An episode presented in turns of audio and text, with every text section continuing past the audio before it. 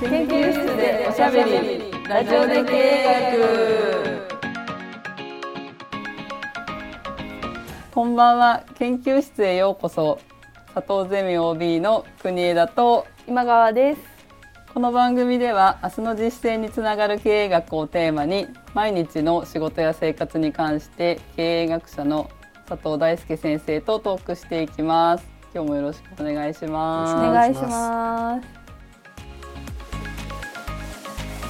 前回のおさらいなんですけれども管理とマネジメントっていう話をされていて、はい、今のマネージャーは多くの人がその学校教育の中で、まあ、管理の中で育ってきていて想定外のことを正解とされてこなかった世界で教育を受けてきて今管理者になっているっていう状態なので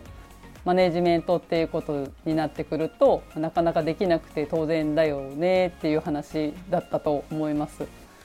実際に今川さんがその看護師の中で管理職をされていると思うんですけれども実感的にこの間の先生のお話ってどういうふうに感じましたか？そうですね。実際やるべきことをやることはすごく得意なのかなっていうふうには思っていて、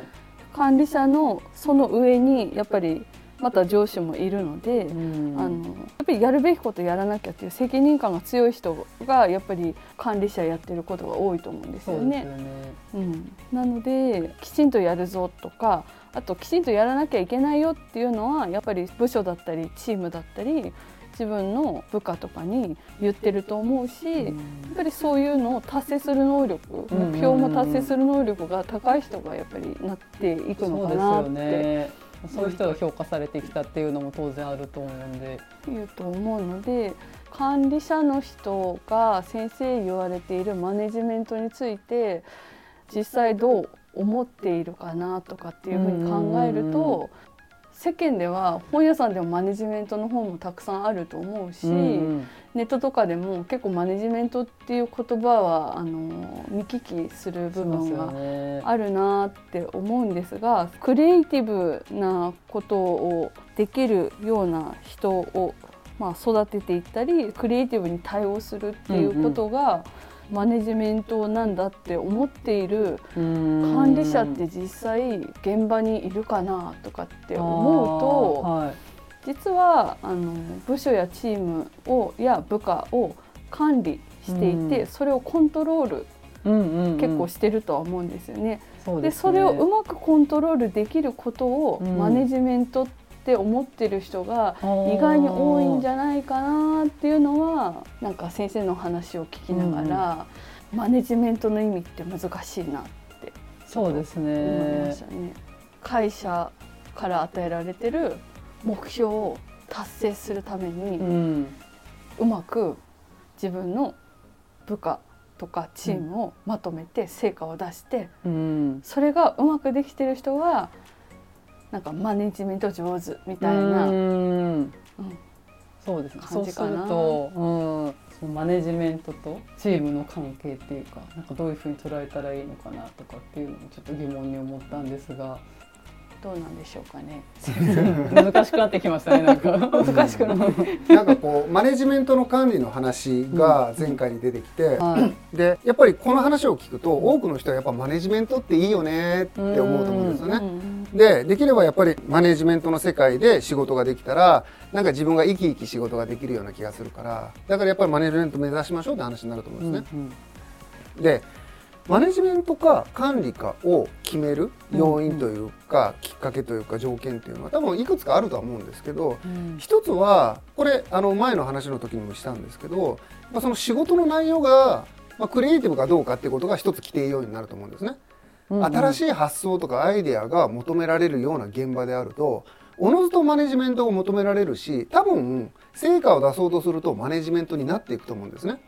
なぜかというとクリエイティブなアイデアっていうのは今までになかったイノベーティブなアイデアっていうことなわけだから、うんうん、今まで通りの正解言ったって評価されないわけですよね。正解じゃないこと言えって言われる環境なわけででそうすると上司も正解言ってもそれじゃダメだともっと変わったこと言えっていう話になるわけでそうで、ね、するとあなんか変わったこと言ったら面白いねって評価はされたりとかっていうふうになっていって、うんうん、マネジメントが促されるって側面があると思うんですね。うん、他方でやっぱりもう目的を達成することが重要で毎日ルーティンワークがそう重要視される職場でそういう業務体系のところもあると思うんです、うん、でその時にはやっぱ管理が促されるし管理がうまく回ると思うんですよね、うん、でそれは決して不幸なんじゃなくてやっぱやるべきことを粛々と終わらして、少ない仕事でたくさんのアウトプットを出してできるだけ短い労働時間とコストでたくさんのお給料をもらおうというのも一つ素晴らしいことだと思うんですよね。だからそれはそれで多分そこで働いている人は幸せなはずなんです。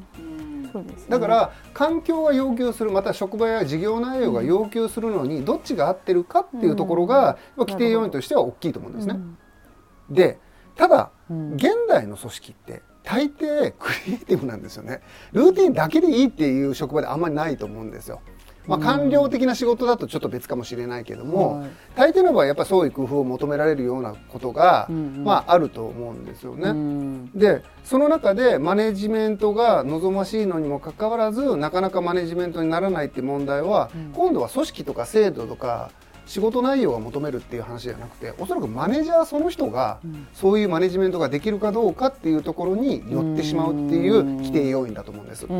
で多分気にされてるのはこっちかなって思うんですよね。そうですねまあ簡単に言うと上司がダメだからマネジメントできてないんじゃないのっていう その話だと思うんですよね。でそういう現場ああの現象実際あると思うんですよね。でその上司がその裁量の中でねそのマネージャーがどういうふうにマネジメントできるかどうかっていうのは結局そのマネージャーのアプローチがどっちかっていうことだと思うんだけどこのアプローチにはやっぱり2つあって管理的なアプローチっていうのはおそらく、まあ、結果を出すためにその合理的にこうやっていこうっていうやり方だと思うんですね。でこの時実際に管理者が思ってるのは前学校のメタファーっていうかアナロジーというか説明で例を出して説明したと思うんですけど、学校の先生的だと思うんですよ。つまり教えようとするんですよね。例えば仕事一つをこう進めていく時に、こうやりなさいってことを多分言うんです。つまりプロトコルを与えてその手続き通りややらせようという傾向にあるしそれから逸脱することは良くないっていうふうに言われる可能性が高いんです。学校の勉強ってそうじゃないですか、はい、数学の問題はこうやって解くもんだって授業で黒板に示されるわけですよね。でその通りすれば正解にいけるんですよね。でこの時のプロトコルって僕が呼んだものがいわば学問でいう理論なんですよねつまり理屈の部分算数でいうと公式の部分ですね、公式通り理論通りやっておけば正解に行き着くっていうところがポイントなんですね。これは人の能力を問わないという意味でメリットがあるんです。その人に能力があろうがなかろうがそのプロトコル手続きに従っていれば必ず一定の成果に得られる、だから学校の勉強もそうなんですよ。素晴らしいことに頭の良し悪しじゃないです。頑張ったら全員100点取れるんですよ。それはやっぱ素晴らしいことなんですよねだからそれを それを知ってるからこそプロトコルを与えてまた理論理屈やり方を与えてその通りにしなさいよっていうふうに、まあ、現場としてなるっていうことなんです。いやでもこれってなんか私みたいなこう平社員は信用されてないんだなって思うんですよね、うん、1から10までこうやりなさいあやりなさいって言われて、まあ、心のどっかで失敗するんだろうなって思われてるかもしくは俺のやり方をこのままやればうまくいくんだっていうのをゴリゴリ押し付けられてるみたいな気持ちになって、ね、すごい悲しいなって思います。プロセスをやっぱ管理されるっていうのは、はい、そういうところがあるわけですね、つまり窮屈なんですよね、うん、だからやりにくいっていうことなんですね、はい、じゃあそうじゃないやり方が何かっていうとさっきは教えると言いました。先生が子供に教えるようにやるやり方が管理だとするならばマネジメントの方は学ばせるやり方なんですよね、うん、学ばせる。つまり教えるっていうのはこっちの言った通りやりなさい。その通りやっておけばい。いんだから、理論通りやれば答え出ますよって。しかもその理論は先生が作ったものじゃないです。理論としてみんなで共有しているものなので、先生が作ってない先生オリジナルの発想でもないんです、だからすごく客観的なんですよね。だから教科書があるんです簡単に言うと、はいはい、その教科書通りやれば答えが必ず全員に同じように等しく与えられて100点取れるっていうやり方なんですよね。でも学ばせるのは違うんですよね。例えばまあ前もこの話しましたけど 1+1 は2っていう答えがあってその答えを導かせなきゃならないという条件があっだとしてはい。その2っていう答えを出す時にどういうふうに2に導いていくかっていうのって実はいろんなやり方がありますよね。どういうふうに2にするまあ、1たす1だとまあ簡単すぎるんですけど、まあ、1と1っていうのは1つと1つだからこれをまあ足し算にすれば、うん。まあ、2に積み重なっていくわけで1の次の数は2だから2だよねっていう答えが普通だと思うんですね。だけど別にいろいろ考え方があると思う。例えば足し算だったら簡単すぎるんですけど、はい。2×3 とかなるといろんな考え方あるような気がしませんか、ああ何通りはい、変わります、23が6だから6だって思う人もいれば、うんうん。2が3個なのねと思って、うん2たす2たす2を頭の中にして6に至る人もいるかもしれませんよね。はいで23が6でも2たす2たす2が6だからって言ってもどっちも6に行くんだけど、うんうん。問題は、まあ、教科書見見て思い出してもらうと分かると思うんだけど、どっちかでやれって書いてあるんですよね。書いてるな23が6って答え出しても、ここでは2たす2たす2で考えてほしいんですっていう教科書の部分があるんです。だからそれも つまり思考をコントロールしようとしているというかでもそれは親切心ですよねそういうパターンも知ってほしいからまあそうやって教えるこれがやっぱり教えるやり方なんですよね。で学ばせるやり方はこうです。2×3 のやり方は教えません。2×3 って何だと思うしか言わないです先生。不親切ですよね。う。ん、え何ですか？ってなるじゃないですか。知一らない子。番最初は分かんないですよね、うん。で多分先生の言い方としては23が6を知ってるとするならば23が6以外のやり方でうん。2が 2×3 が6になるやり方を導きなさいって言われるようなもんなんですよ。そうするとえどうするの？え3を2個やる？え2を3個やる？とかなんかいろいろ考え出しますよね。うん。でどのやり方でもいいけど6に至ればいいねっていうやり方がマネジメントなんです。うん。いいねって言ってもらえるんだはい、でこの時に上司の頭の中で起こっていることは七面倒くさいんですよね。あ2を3回やって6に行き着いたんだこいつ。はあでもこいつは3を2個で6に行き着いちゃってるよね、うん。っていういろんなパターンの答えについて、はい。い、ちいち上司が発見してへえって思ってるんです。でこれの大事なところは 上司も学んでるってところなんです。上司もそういうやり方あるんかって思ってて、そっちパターンねっていうふうにいちいち発見してるわけです。そうですよね。つまりこっちが期待した通りの答えを出すんじゃなくて、うん。期待外れの答えを楽しむ余裕が上司になければ、うん。マネジメントは絶対できないんですよ。いやしかもそのなんだろう。部下が見出した答えを分解して咀嚼っていうか自分の中で理解できないといいねって言ってあげられないですよね。だからこそマネジメントに必要なのは理解力でありもうちょっと分かりやすくと分かってるかどうかなんです本当に。例えば、うん、2×3 は何ですかって質問を解いた時に、はいまあ、23が6だから6だよねが多分学校では普通なんですよ。これを先生2が3回っていうことだから2たす2たす2は6って僕出しましたっていう生徒はいやいやそれじゃ時間がかかるから23が6でやりなさいって言っちゃうんですよね。これがまあ管理者のやり方なんですようんね。それが一番近道だからっていうことなんです合理的ってことですよ、この23が6のやり方はうん。あいわば暗記ですよね。そうですね。だから答えを出せるんです。つまりできるんです。うんうん、技術的にできるようになってるんです。ところが、なぜそうなのかっていうことを問わないのでできるけど分かってないんですよ。なんで23が6なのかが。うん、そして先生がもし学ばせようとして23が6を2たす2は足す2が6ですって言った時に、なるほど確かに2を3回ってことだから2を3回足すとまあ分かってると思うんですけどねこんな簡単なこと。6なんだっていうことを上司が学んで、うん。なるほどねっていうふうに思うことがマネジメントで、うん。それは学び合いなんですよね。子供も考えて、うん。だから2356って答えなんだってことを、うんうん、あって分かるんですね。でその瞬間先生もなるほどそうだよねっていうふうに分かってるんです。うん納得いってるはずなんですでも23が6の人は納得いってないですよね。答えは出せるけど、なぜ23が6なのかは理解してないので分かってはないんです。そうですよね。その暇も与えられなかったっていう感じがしますね。はい。つまり管理はできる世界なんです。答えを出せればいいんです。できればいいです。結果が重視されるんです。うんでマネジメントの世界は分かることが重視されるんです学び合いなんですだから教える立場の人つまり上司とか先生の人も実は教えてるんじゃないです教えつつ学んでるんですよ、ね。確かにそうかもしれな。はい。い、教えることを通じて学ぶのが上司や教師でうん。学ばせられて学んでいくのが教え子や部下ということになるんですよね。どっちも学んでるっていう状況。だから自分なりの答えを考えてだからこそなるほど分かったっていう世界で生きてる人たち、でも学校って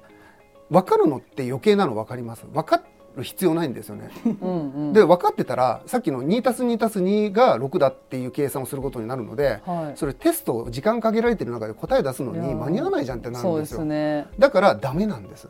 うんできるんだから23が6で OK っていう世界なんですよね。他の考え方は与えないっていうか考はいえなくていいよみたいな感じですよね。思考を制約することが管理の本質なんですよね。だから不自由で当然でそのかそれを捨ててる代わりに得ているメリットもあるんですよ。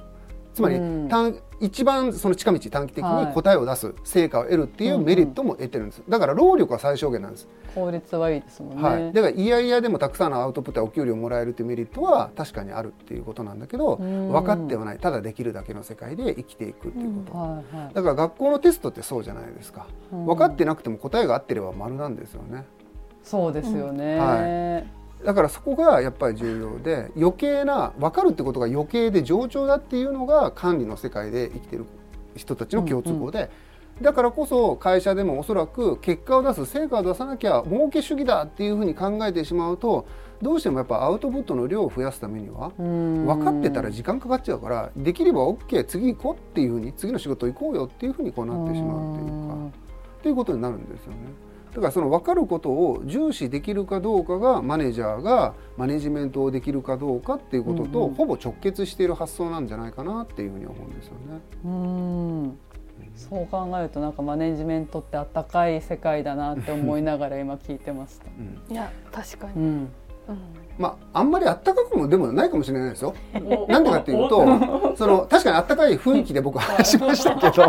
いいいいことのように話しましたけど、はい学び合いってことは教えることを通じて学ぶなので、は上司は教えようなんてこれっぽっちも思ってないんです。自分が興味あるからい、はい、一緒に考えようって言ってるだけなんです。おーあそっか だから教えてあげたいなんて思ってないんです。そっか俺が分かりたいから一緒に分かろうっていう風にきっかけ作りなんですよね。でもなんかあそういうふうにされた時にあったかくなるのはうん。学び合いだからなんですかね、そうですね。お互い共有できるからなんかつながってる感じとかがするんでしょうかね。対等だからだと思います。あ対等。ミューチャルというかお互い様というか